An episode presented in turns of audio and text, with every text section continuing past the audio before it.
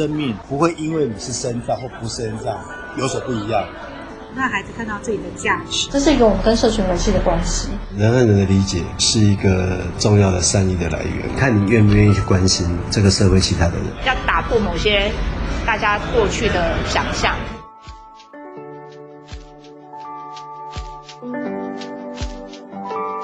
大家好，您现在所收听的是由 Right Plus 多多益善所直播的 Podcast 节目《善尽天良》。多多益善是一个仰赖小额捐款的独立媒体，我们研究做好事的学问。我是今天主持人静莹。我是莎拉，我是小黄。黄是你今天怎么没有说大家安安？因为这一集不是那个儿少的节目，哦，所以你有在 有在分众做设计。对，这一集不是儿少节目，这一集我们是要来跟风，就是我们这一次第一次有这么时效性的一个题目。嗯、对，在录音的当下，事情已经在发生，正在发生，而且还没结束，太期待了。大家前阵子应该看奥运看得很火热吧？那大家知道最近有另外一个运动赛事叫做帕运吗？帕运的全称叫 Paralympic，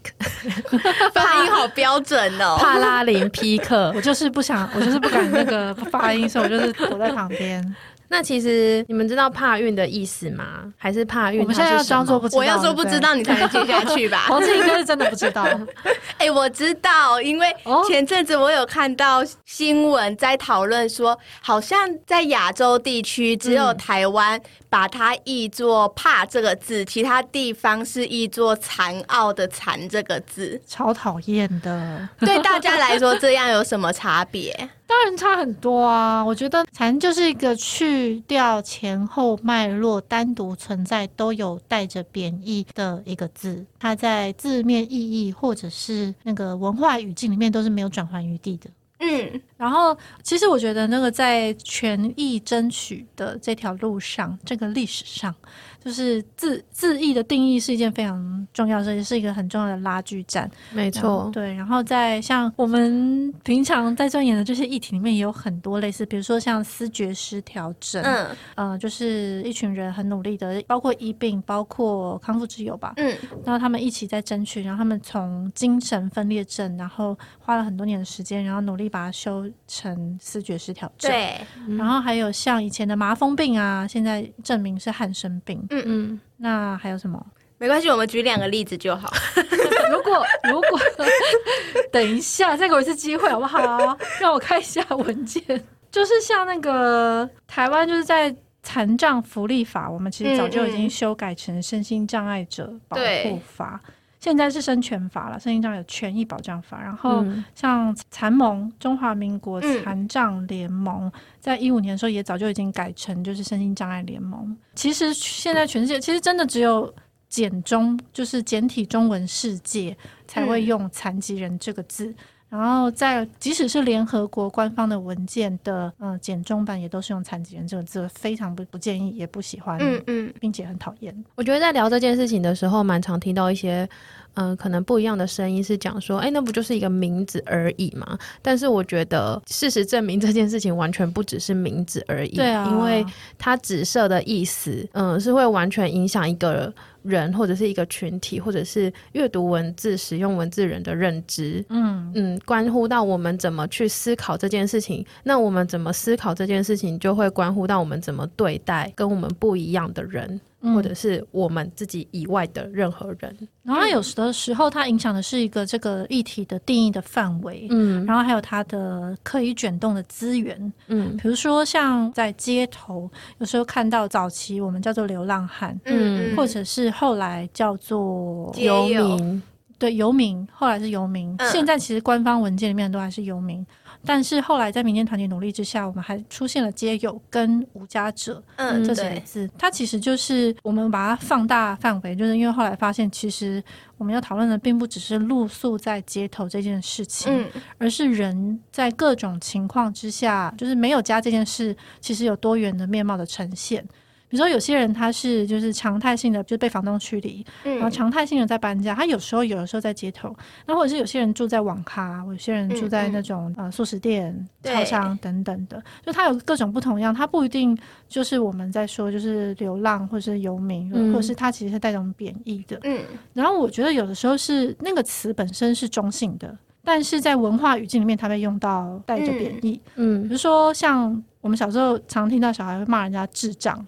嗯，就智障其实，嗯、呃，就像听觉障碍、视觉障碍，它其实就是智能障碍。可是它在很多语境里面，它是一个骂人的词。嗯，就当一个词，甚至一个群体被拿来成为一个骂人词，那你我们就要很深刻的思考，嗯，这里面出了什么事情？嗯，然后或者是像移工、外劳、外劳这件事情，就是外籍劳工。对，就是像外劳，就是它原本只是其实是一个中性的字诶，就是外籍劳工，嗯、它是对我来说啦，对我来说它是一个法律名词，但是它在嗯、呃、我们的语境里面，它其实带着很多负面的意思，就在这个语境里面，它可能字面上不是这样，但是它已经很难再做更多的澄清，或者是它的去污名化会变得非常的困难。所以后来我们现在很多人在说“移工”这个称呼，那“移工”可能就是我们试着想要友善的一个嗯对一个称呼。那我觉得这个在现在这个翻译里面是同样的，就是当我们今天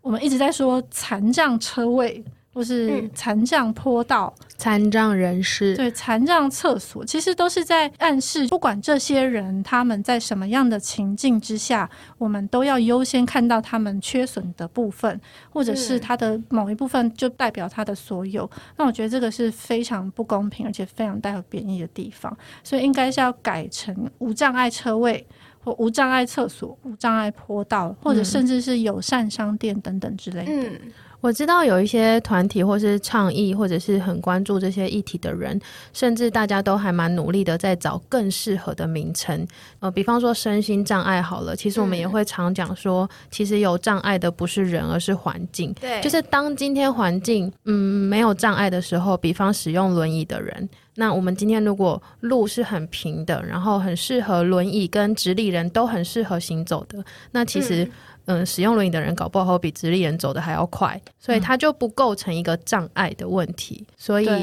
我觉得这件事情也蛮值得继续讨论的。其实有一个那个从以前到现在，就是你可以想象，就是如果你会觉得近视眼是一个障碍吗？就现在还有人会现在不会？对，就是现在还有人会觉得近视眼是障碍吗？不会，但因为我们取得眼镜这个辅具，嗯、或者是隐形眼镜，或者是近视雷射，对，就是这个手术或这个东西。已经变得这么的方便跟这么的大众，嗯、所以我们不会去觉得近视是一个障碍。没错。那你可以想象，就假如今天这个世界上就跟复仇者联盟一样，这个路上会有就是坐着竞速轮椅的人，嗯、然后还有各种就是那个刀锋意志的人。对，刀锋意志超酷的。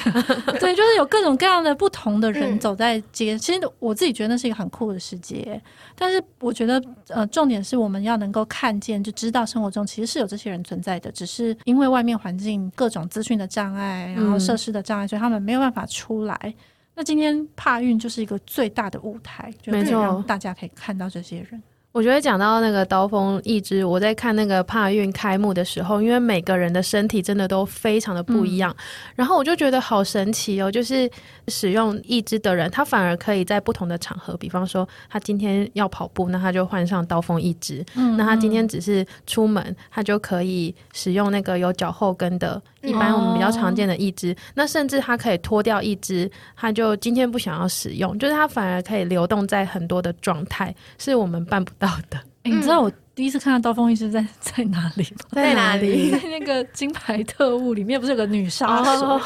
欸，那女杀手超厉害的。然后我那时候就想说，怎么可能？这世界上有人可以这样用两个这样的工具？你知道，因为那时候对我来说，那个就是一个杀手的配备，它不是辅具。哦。然后我就想说，靠，超级哦！对不起。但是我觉得，天哪，这也太强了吧！然后后来发现，天哪，原来有人的意志是可以这么帅的。而且在那个纪录片啊，就是 Netflix 不是在去年出了那个帕运帕运精神，嗯，对，然后里面那个用用那个刀锋意志的人，超酷的，我忘记他的名字，就是也是一个跑者，然后他好像是南非人，对对，南非的，好像两百公尺，男子两百公尺。重点是他在纪录片里面旁边真的 literally 有一只豹，对，很像他的宠物，很就一只大猫咪，真的，他练跑的对象，真的，他们是真的可以平，就是平静的走在路上，就是那个豹本身，豹不会觉得它是食物。就是、其实我本来以为是动画，就是我说怎么可能？对啊，而且那是我小时候的梦想哎。就是我想到小时候想要养母狮子，嗯，我现在也想要，我也是，但就养了一只猫。其实，嗯，我们刚刚讲到可以在帕运的这个舞台上看见这些人嘛，嗯、那其实不只是运动员有多元的身体的样貌，我们可以在帕运的表演上，或者是志工，其实很多举牌的志工也是轮椅使用者。或者是身心障碍者，嗯嗯、然后还有表演的人也是有，呃，像那那天的那个那个 DJ DJ 本身也是一个轮椅使用者，然后还有 dancer 也是，甚至是那个嗯、呃、主要的那个表演就是单翼小飞机的那一场表演，它的主角也是一个嗯、呃、使用轮椅的小女孩这样子。嗯、对，我觉得那个东京泡泡其实有蛮多蛮好的示范。就是除了像刚刚他可能在除了运动员本身，他还开创了一些就是身心障碍者的其他的工作。对对，就是整个奥运后勤。然后另外一个我觉得很棒的是那个选手村，就是选手村这件事情是因为他们这次做的是通用设计的选手村，也就是他们在奥运结束之后。然后奥运选手离开之后，那个选手村可以就地直接换标志，就是变成帕运的选手村。那这个其实是在过去，就是以前可能就是大家在奥运结束之后，帕运的选手是没有办法住在奥运的选，这两个词好容易搞混。对，就是帕运选手没有办法住在奥运的选手村，因为那个无障碍的设计并不够，对，或是要额外。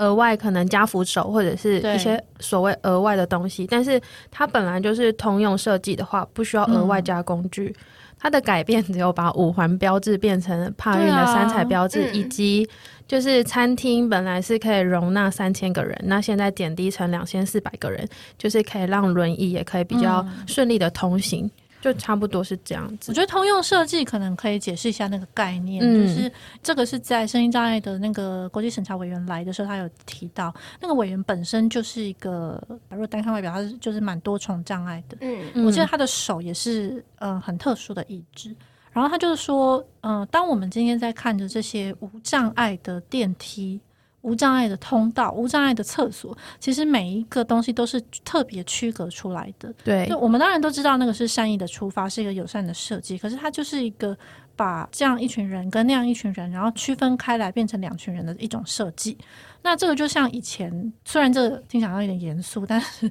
在美国的那个种族权益在争取的路上，他们也出现过一样的说法，就是他们觉得把白人跟黑人分开到两个完全一模一样的车厢是一个平等。就是曾经有一度，就这个世界是这样看这件事情的。那可是这个国际审查委员他在讲的事情，就是所谓的通用设计，就是我今天的电梯就是只有一部，但是这一部电梯是轮椅，然后推婴儿车、推行李，然后一般直立人都可以使用的。嗯，它的设计在一开始就考量了所有的人的需求。嗯，那其实说真的，就是你我们不可能考量所有人的需求啦。比如说我今天，假设我今天是一个有呃推病床的，那我可能这个。所谓的通用设计，它可能还是进不去。可是它在呃，现在我们离这个所谓的就是真的要考量所有人，这这个这个通用的这个概念，其实还是很遥远。我们现在还是常常是。呃，把它区分开来的，然后我们都还没有进展到我们怎么去思考。事实上，声音障碍者是、嗯、这次帕运里面有讲到嘛，就是它其实占了全世界人口的百分之十五。对，它其实，在很多就是福利很好的国家，然后所谓先进国家，甚至是北欧，这个比例都几乎都是差不多的。嗯、就每一个国家，大概如果你要去算它声音障碍人口，差不多就是百分之十五。只有一个国家非常的特别，就是台湾，台湾只有百分之五。那我们为什么会这么低呢？为什么呢？就是因为那个身心障碍的认定是非常在台湾是非常严苛的。嗯，你要拿到身心障碍手册是一件非常困难的事情，你可能要经过很多次，就是不同的医生，或者是需要长期的看医生，可能要六个月，或者是你要真的很严重。那这个其实就之前有人在讨论过嘛，就是如果我们要这么严重的去。呃认定这件事，那等于我们的资源，所有的资源并不会集中在预防，它就是等到，因为你要拿到手册，你才能享用某些福利跟救助资源嘛，或者医疗等等的。可是当你拿到的时候，你已经是最严重的那一群的时候，表示我们所有的资源都集中在很严重的后端。嗯，那这个就完全不是一个预防的概念。但总而言之，我想说，就是我们不管在贫穷的认定、低收入的认定，然后还有身心障碍认定，我们都是非常严苛。所以，我们都我们的政府可以很自傲的跟大家说：“哎，我们的那个身障比例人口很低啊，我们贫穷人口很低啊。”但事实上，那个都是一个范围界定的问题。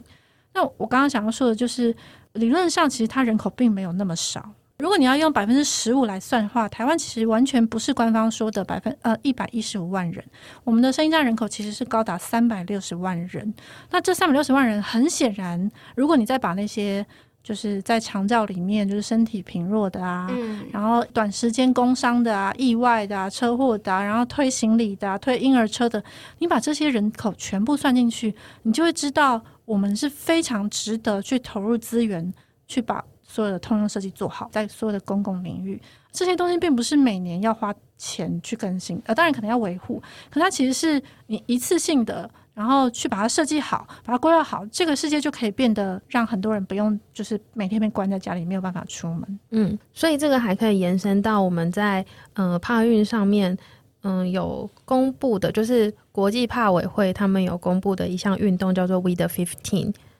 这个 We the Fifteen 呢，它字面上的意思就是讲说，其实所谓身心障碍人士在这个世界上的比例就是百分之十五。嗯，他们这个行动呢是想要借由这个帕运启动，然后得到大家的关注之后呢，他们希望可以串联全球可能跟体育啊、人权政策、商业、艺术、娱乐等组织，其实应该是说我们每一个人都可以加入这个行动的一员，然后。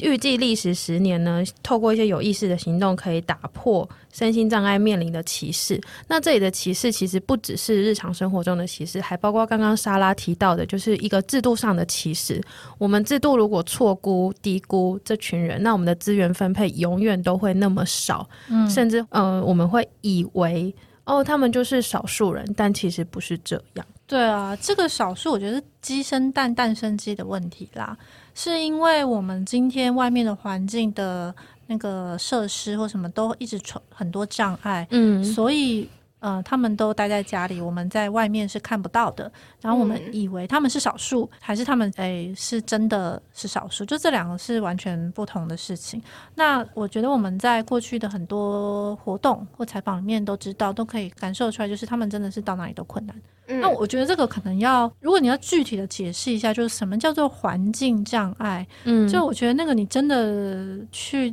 呃具体的看他们的生活，你会觉得非常吃惊。就你可以想象，就是你今天没有办法任意出门，你必须先去查附近的交通车有没有低底盘公车。嗯、那就算有了，你可能也上不去，因为你可能要等三个小时。然后那公车来就跟你说：“哦、呃，你坐下一班吧。”因为他不想下来弄那个轮椅的托板。嗯、然后或者是很多声音障碍者，他们出门之前，他需要先计算他能喝多少水。没错，因为他路上找不到无障碍厕所。嗯，他如果计算今天的路径上只有一个地方有无障碍厕所，甚至没有，他出门前只能喝两口水，他甚至没有没办法带水出去。然后或者是轮椅使用者，就是他们在很多地方是有阶梯，他上不去，这是最常见的。大部分很多餐厅门口都有阶梯嘛，或者是那个门宽，它本身就进不去。然后还有很多坡道做半套，你知道吗？就是他做看起来是无障碍坡道，可是它那个坡度很陡，坡度跟长度其实都不对，对，所以它就是只是看起来的无障碍坡道，可那个人上就是真的会摔下来的，就是在公车上也是一样的，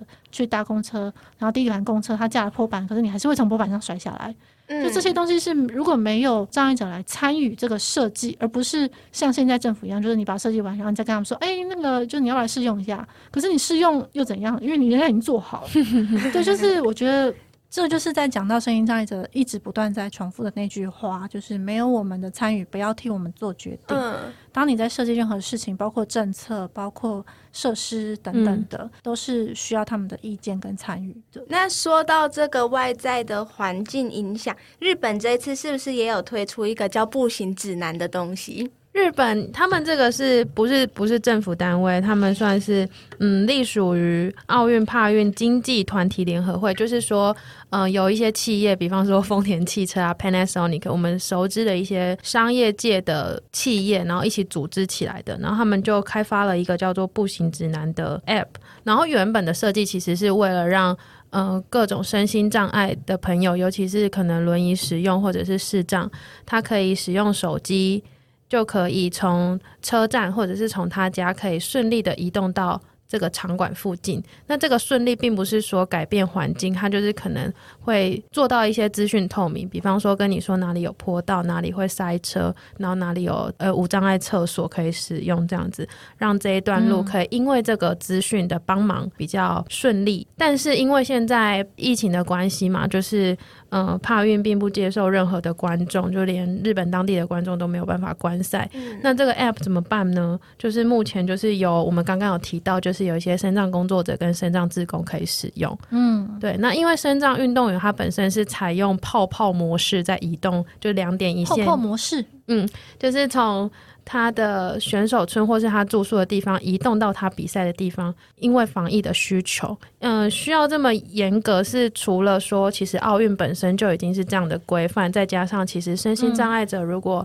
嗯、呃、染上疫情的话，会比所谓的一般人还要更加的严重。所以这件事情蛮被认真看待的。他们的呃很多人的抵抗力，对，然后或者是那个内部，就是身体内的机转，其实是不太一样的。所以其实很多身障者，他们到老，他们其实是呃年纪稍微大一点的时候，他其实退化是非常快的。嗯，然后那个肌肉跟身体的使用的方式跟维持的方式，其实跟呃一般人是蛮不同的。对啊，所以就目前这个 app 就是给。嗯、呃，志工以及工作者可以使用这样子，然后他透过这个 app 收集到的一些资讯也会在之后公开，然后可能就是可能政策啊，或者是大家要做一些服务的时候可以参考。那这边也蛮值得一提的，就是刚刚说到两点一线呢，除了日本官方在选手村这边有设置，好像是电动车吧，那这电动车本身也是一个通用设计，就是奥运期间一般选手可以搭，那在帕运期间也可以沿用。就是它有一些坡道，然后还有，嗯、呃，日本有从各地征招一些大型的富康巴士，然后可以无障碍交通车，对，无障碍交通车可以接送选手，然后包括平常在做这些无障碍接送服务的司机也一起征用，然后来这次的帕运服务这样子。我觉得那个就是我们平常在看舞台上的选手，但是舞台下后面的很多工，我觉得都很酷诶。就是你可以想象有多少人、嗯。一起努力撑起这个运动比赛，就是世界性的运动比赛，嗯，然后让所有人都可以看到，这就就是他们的在舞台上的这些成就。真的诶，我昨天刚好看到一个报道，是说这一次帕运开幕的策划者一个老师，哦，sorry，我记不得他名字，但是我记得他讲的话，他说他规划这个表演的时候，他内心的理想是希望这个不是一杯果汁，而是一杯呃水果鸡尾酒。你知道差异吗？果汁就是看不到水果酒精含量吗？差异听起来是酒精含量。就是如果他把我们每个人，嗯，不管是所谓的一般人，然后或者是谁，就是每个不同的人都是一个水果的话，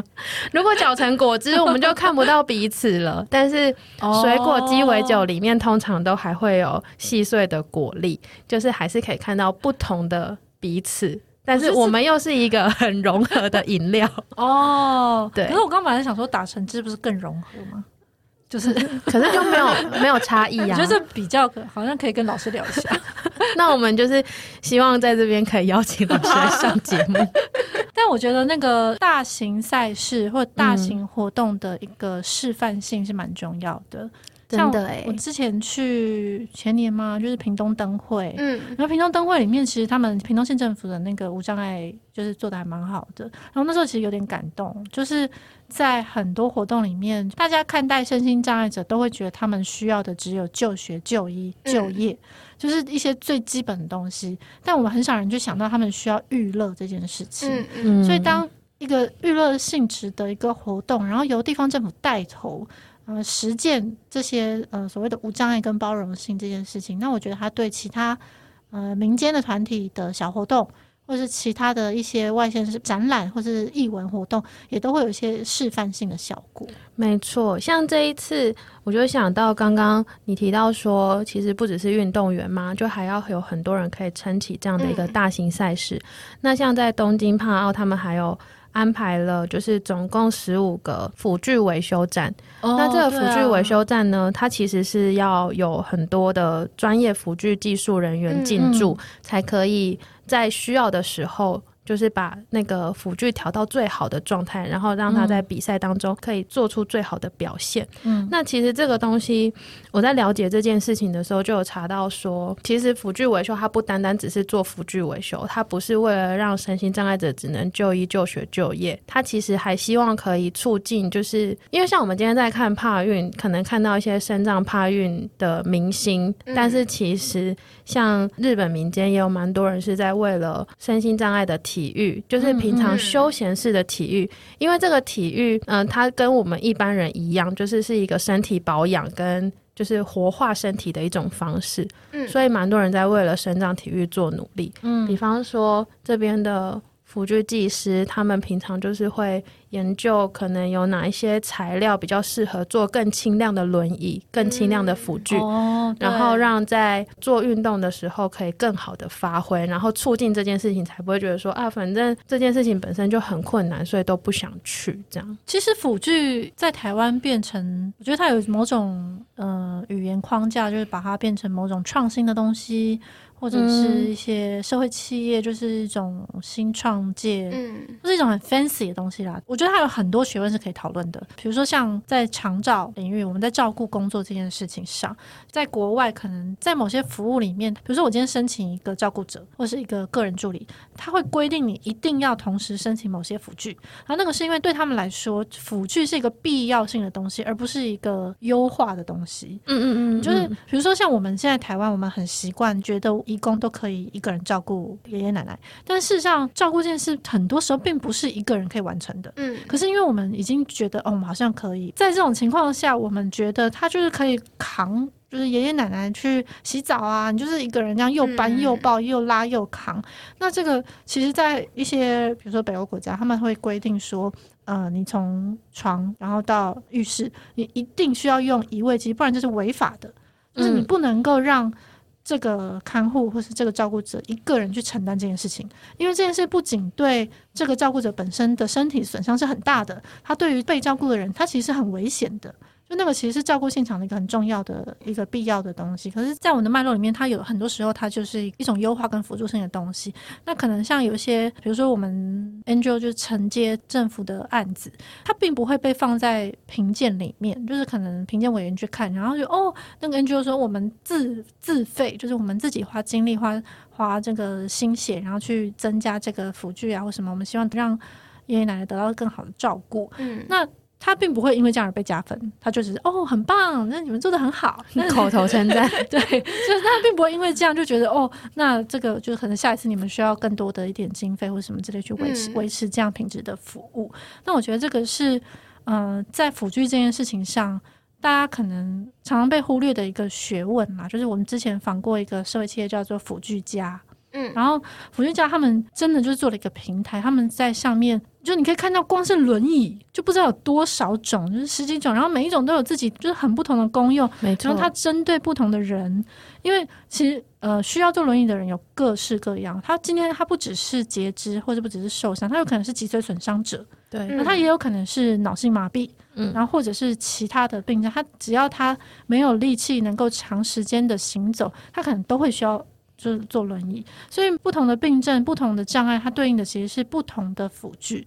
但是这个辅具的学问，我觉得好像很少被讨论。之前访辅具家的时候，他们就有提到一个例子，是一个小男孩，他喜欢看电视，可是市售的轮椅对他而言，看电视反而会让他的脊椎的状况恶化。他们做了一件事情，好像我们旁人看起来，或是不懂的人看起来会觉得这这有什么？他们就是调整了，就是。嗯，轮椅上那个头靠垫的角度，嗯，然后依照他的脊椎的角度去调适合他的。然后这件事情他说：“哦，一般人看起来可能会觉得很普通，很就是你就是一个一下垫子的角度。嗯”对，可是对那个使用者来说，真的是彻底改变生活的一件事情，嗯、因为他的休闲有办法被好好的满足，嗯、然后不会因为身体的关系，嗯，而卡在那边。而且这个是真的需要专业的人才看得出来啦。嗯，对。然后哦，讲到辅具家也是觉得在空中跟他说抱歉，就是我之前 放了四个小时都没有写成稿子。对不起，但是我还是放在心里，就是另外一个很很一个题目这样子。嗯，那有时候其实不只是呃外在的无生命的工具可以当辅具，嗯，有时候人也可以是辅具。而且我觉得不管什么领域都可以哦，因为像我们之前我们站上的文章，一个专栏作家叫李云，嗯，那他本身是有一些精神障碍的，那他就有提到说，精神障碍者在关系里面或者是互动当中，就会非常需要人来当辅具，嗯、一个理解他的人，然后去告诉另外一个人他的需求，或者是帮他转译，那这个关系就会好下去。那在帕运也可以看到，比方说视障跑者，他会需要一个陪跑员，嗯，然后这个陪跑员可能就是经过训练，要跟他培养出一些默契，然后一起跑向终点这样子，嗯，然后或者是像嗯视障的跳远选手。他的教练其实就是很大的一个部分是在做听力的引导，就他们借由拍手的节奏，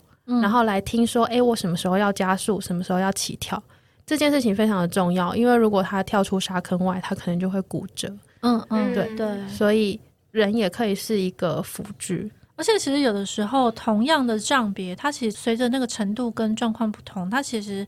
呃，旁边这个人是需要去理解他的状况，比如说像我们之前访那个身心障碍潜水，那身障潜水这件事，就是里面有些成员他是视障。嗯，可是他们就算是视障，因为他们里面的呃视障、听障都有，但就算是视障，他们其实也有不同的程度。有些人是就是他可能他的视野就是眼前大概十公分，他只能看到眼前十公分。嗯、然后有些人他可能是部分盲，然后有些人是中间的黑点，他只看得到周围的那个视野。就是光是视障，它可能就有很多不同的状况。嗯、那这些东西是我们几乎很难去设计一套零件或者是辅具，嗯、然后去。配合就是每个人的状况，可以到这个这么细致，所以它有很多时候是需要人在旁边，就是人作为最能够弹性应变的一个辅具。嗯嗯嗯嗯，我记得那时候讲深唱潜水的时候，有提到说，因为在海里那个障碍就所谓的环境障碍就减少了，所以不管什么样的人，他都可以在里面畅游。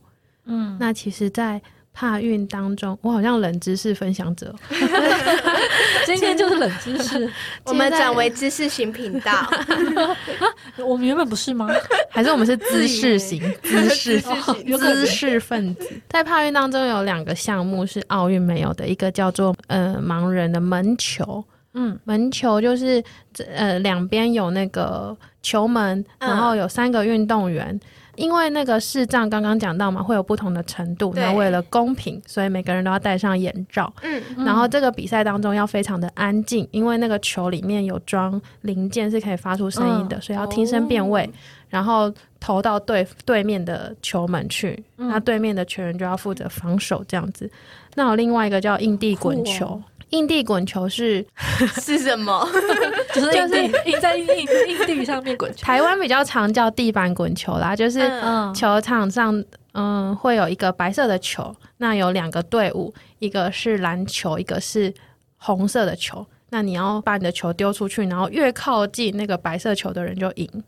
就是累积得分这样子，嗯。嗯、那这两个运动在奥运是看不到的，因为这个是门球是适合视障啦，嗯、然后硬地滚球的话更特别，它不同的障别、不同的年龄、不同的性别都可以同时在这个场上一起玩这项运动，嗯、所以我看见台湾的硬地滚球的好像有协会还是联盟，他们蛮常就是可能会在长照机构啊，或者是、哦、嗯，哎、欸，这很酷哎、欸，对啊。就是、我觉得一般人好像比较少这种经验，但我之前有几次真的像是参加那个肾脏的学会他们办的活动，然后你就会有机会跟真的很多一群的各种障别的障碍者在同一个空间。嗯嗯嗯，我觉得那个那个氛围真的非常的有趣，就是当他们全部都在一起，知道在这里大家都一样，对，也不一样，就是我们都不一样，但是我们也都一样的时候。他们真的放的很松哎、欸，嗯，很松是怎么样？就是那个个性跟他们我在外面我单独遇到谁跟遇到谁，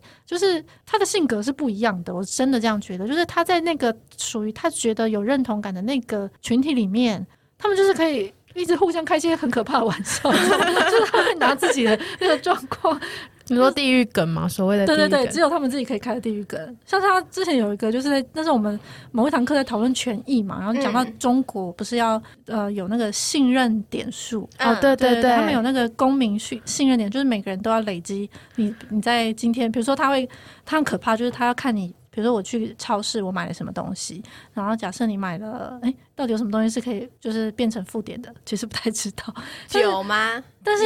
像是一些生活用品，比如说尿布啊什么，奶粉，对，他就会帮你，他就加权，你知道吗？就是这像这种东西加权。然后那时候就有个障碍者就说，他说。哦，那我们应该信任点数会很高吧？我们尿布消费这么高，就是、然后你知道我我在现场，我想，嗯，我我不知道该不该笑，可是 大家就笑成一片。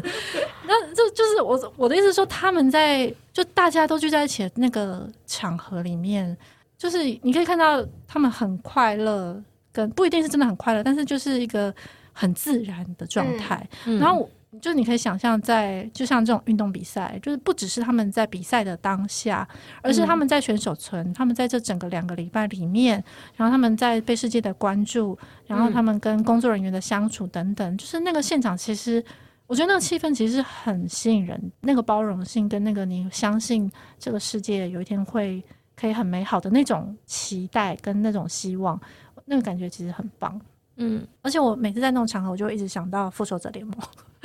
你知道这次那个 Netflix 的那个纪录片啊，他一开始就讲到，就是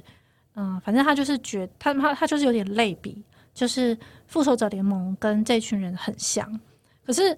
嗯，我自己觉得，因为我并不是看那部纪录片才这样想，我以前就常在想这件事，就是说真的，就是。哎，你们有在看《复仇者联盟》吗？没有，我也没有。你要小心，不要爆雷。这也没什么雷好爆。总而言之，《复仇者联盟》就是很好几个超能力的人，就是集结在一起嘛。嗯、然后里面有些人真的长得很奇怪，幻视或者是浩克，你们知道浩克吧？知道，知道。对对对，那你可以想象浩克走在路上，一般现实生活中，你不会觉得很奇怪吗？就是他们里面都是一些长得很奇怪的人，可是我们今天只是因为。好莱坞文化的推波，就是在好莱坞的文化脉络里面，你觉得这些奇怪人不奇怪，是因为他们有超能力，而且他们会拯救世界。嗯，像在那个纪录片里面有有一个举例，就是有一个。用脚击的那个射击选手，他就有讲到，就是一般人头脑里面掌管脚部功能的地方，大概好像说跟一个痘痘，对，只有一个痘痘那么大，一个绿色的痘痘。但是因为他长期以来，因为他是没有双手的嘛，他长期以来用脚在吃饭啊，就是他用脚在生活，他已经非常就是训练自如的，能够把脚用到很出神入化。嗯，就是他可以用脚来射击嘛，就这件事情是。就已经到了一种登峰造极的那，嗯、然后他就说他的脚部的功能，他有做过检查，这个别人在一般人身上是一个豆子大小的这个部位，已经被他用到跟一颗棒球一样大。没错，那对，那你可以想象，如果我们把单独把这一点抓出来。嗯然后把它塞进那个好莱坞的电影里面，就是每一个人都把这个，就是他已经用的很出神入化，然后他，嗯，呃，很很超能力的地方，就是每一个人都长得不一样，然后每一个人都有某个地方特别优秀。那我们不需要去强调他少了什么，他才变得伟大，而是他本身就是这整个帕运，然后还有这这个整个气氛，然后还有这些努力，光是让选手脱颖而出的选手能够这样光荣的。在站在世界的舞台上，我觉得就已经是一种很棒的事情。嗯，我记得纪录片有一句话说：“奥运是英雄诞生的地方，哦、但帕运是英雄汇集的地方。”哦，我当下听还没有很懂，后来我发现，因为帕运这些人本身就已经带着超能力才前来这个地方。对啊，但是当然我们没有要嗯鼓励造英雄这件事情啦。对，就是我每个人都值得。这是我比较不同意的地方了，就是我对，就是虽然我们想要，我自己觉得真的很像复仇者联盟那种感觉，但我不会觉得就这个世界是需要英雄的，嗯，或者说每个人都是英雄吧，也许，嗯，说到这个英雄啊，我们刚刚提到的那个 We the Fifteen 的呃行动，蛮推荐他大家去看他们的一部短片，在那个呃帕运开幕的时候有播放，它的主题就是我们一点都不特别。他的意思是说，他们跟别人都差不多。对，每个人都哦会吃饭、睡觉，会难过、伤心。所谓的身心障碍者跟一般人其实都是一样的。我觉得他并不是要否定身心障碍者他们的特别的经历，没错。我觉得那个经验是特别的，没有错。我们没有办法否定这件事情，而且每个人真的不一样。嗯，就是每个人他呃，因为不同的状况，所以他。呃，过去经历的事情，以及他出生的社会对待差异的方式，嗯，然后甚至像里像里面有个，就是刚刚讲到那个南非那个，就他是说他在他的国家，在南非，在某些村庄里面，就是刚出生的先天性障碍的孩子是会被丢弃的，对，因为他们觉得那是一个诅咒。对，那可是如果你今天出生在别的地方，你当然会有不同的命运，所以他们很独特的经历，他们真正克服的不仅仅只是身体上的功能的不同。而是他们在这从小到大，因为可能不一样而经历到了很多不同的对待。那这个对待可能有好的，也有可能有就是很痛苦的。可是这些都是他们很独特的养分，或者是他们很独特的一些，就是他们他们的生命经历。所以这我自己觉得，他这个运动。是在强调，就是人生而为人，因为我们在说人权嘛。所谓人权，就是人类这个物种。嗯、相对于我家的猫，虽然我家我觉得我家的猫地位比我还高，但是就相对于其他的物种，就是生而为人，我们都有同样的权利去追求，嗯、呃，我们同样的欲望。这个欲望可能包括生存的欲望，然后包括生活的欲望。那这个生活里面就包括可能自我实现，然后自我突破或等等，就是我们生而为人。不会因为障碍而比人家少一点权利，完全同意。所以提到这个呢，嗯、呃，在帕运上面有一个特别的设计，是以前没有做过的，就是这一次帕运的金牌、银牌、铜牌，他们都有做点字。嗯嗯，点字，呃，在奖牌上面有做点字，是供视障者他。也可以透过触摸来知道自己得到了什么奖牌。呃，上面点字的话是有刻二零二零二零二零的东东京的字样。嗯，那侧面有做一个凹刻，就是圆形的凹刻。然后金牌是一个点，银牌两个点，铜牌三个点。嗯，然后可以透过触摸就可以知道这一块牌是什么什么意思，这样子。欸，可是他们会需要先知道一个点、两个点、三个点是代表什么，对不对？嗯，对啊。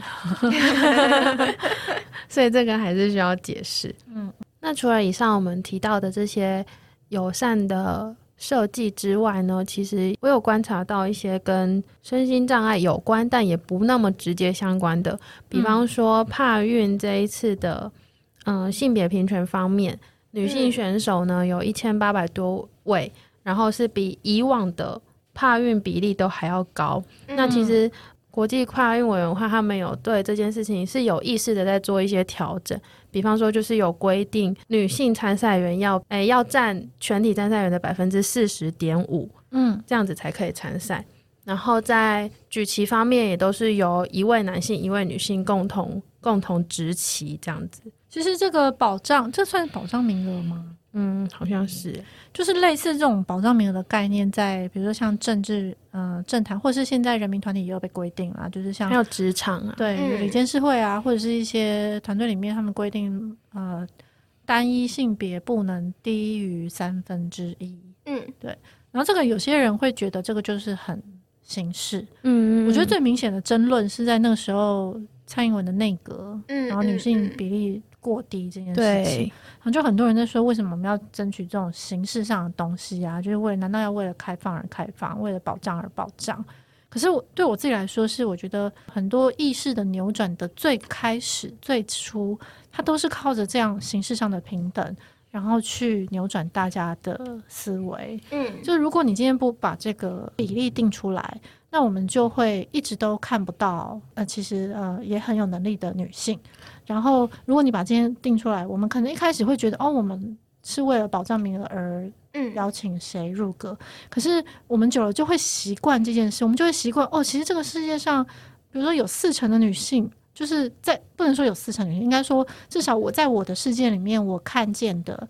就是就是有这么多优秀的人。然后这么多优秀的女性，我觉得见证这件事真的是蛮重要的。嗯，就是你从小到大，你的身边有没有多元的人？从小到大，你有没有看过声音障碍者？嗯，或是你有没有看过其他不一样的人？嗯，这一次不只是女性运动员创新高，LGBT 的人也创新高，哎，就是已经公开出柜的。你说帕运的呃，帕运的选手、嗯嗯、共有二十六位的样子吧？嗯，所以它就是一个不只是男女二人性别，就是在多元性别上面也有一个对，嗯。我觉得这个是整个帕运的精神啊，其实这是日本真的是蛮用心的。嗯、其实帕运也是一个有历史演进的嘛，在历史演进的过程中，我们也其实是可以发现包容友善这件事其实是需要学习的。就是他也曾经搞砸过，就他也曾经嗯、呃、办得很糟，然后曾经怠慢选手，嗯、或者是曾经不尊重运动精神，然后曾经没有把就是身障奥运放在眼里，就是在主办国，但是他就是。从其实像零八年的北京奥运，在中国、嗯、就是中国社会其实对身障者就后来就有了很大的转变，嗯，因为他不只是在办一个给障碍者的运动，他后面联动是，哎、欸，我要为了这个去修场馆、去修设施，然后在社会上有很多地方是真的是需要改变的，再加上他们接着看到了、见证了这些，其实人类真的就是很容易，就什么东西我都需要看到，好像它才会存在，嗯、真的哦，对，就像那个纪录片前面有在讲说。那个游泳选手，就他就说，他希望越来越多人看帕运越好，因为如果他妈妈在他三岁的时候就看过这些身障运动员，嗯、他就不会这么伤心，他就会对他自己女儿，就是以后的身为一个身障人的人生，就会有更多的想象。嗯、那这个我觉得就是我们在生活中，或者是这次帕运的舞台，我们可以见证到这些事情，然后我们真的会对整个呃帕云想要引领的精神，就是这个包容社会，会有更多更棒的想象。嗯，对。那我们现在是不是要赶快放大家去看帕运了？哦，真的，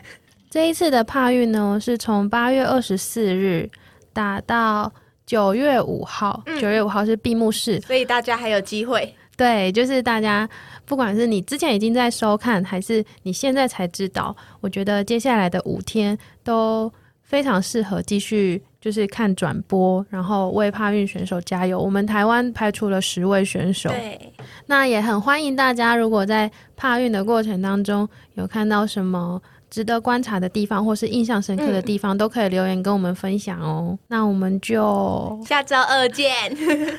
拜拜，拜拜，拜拜。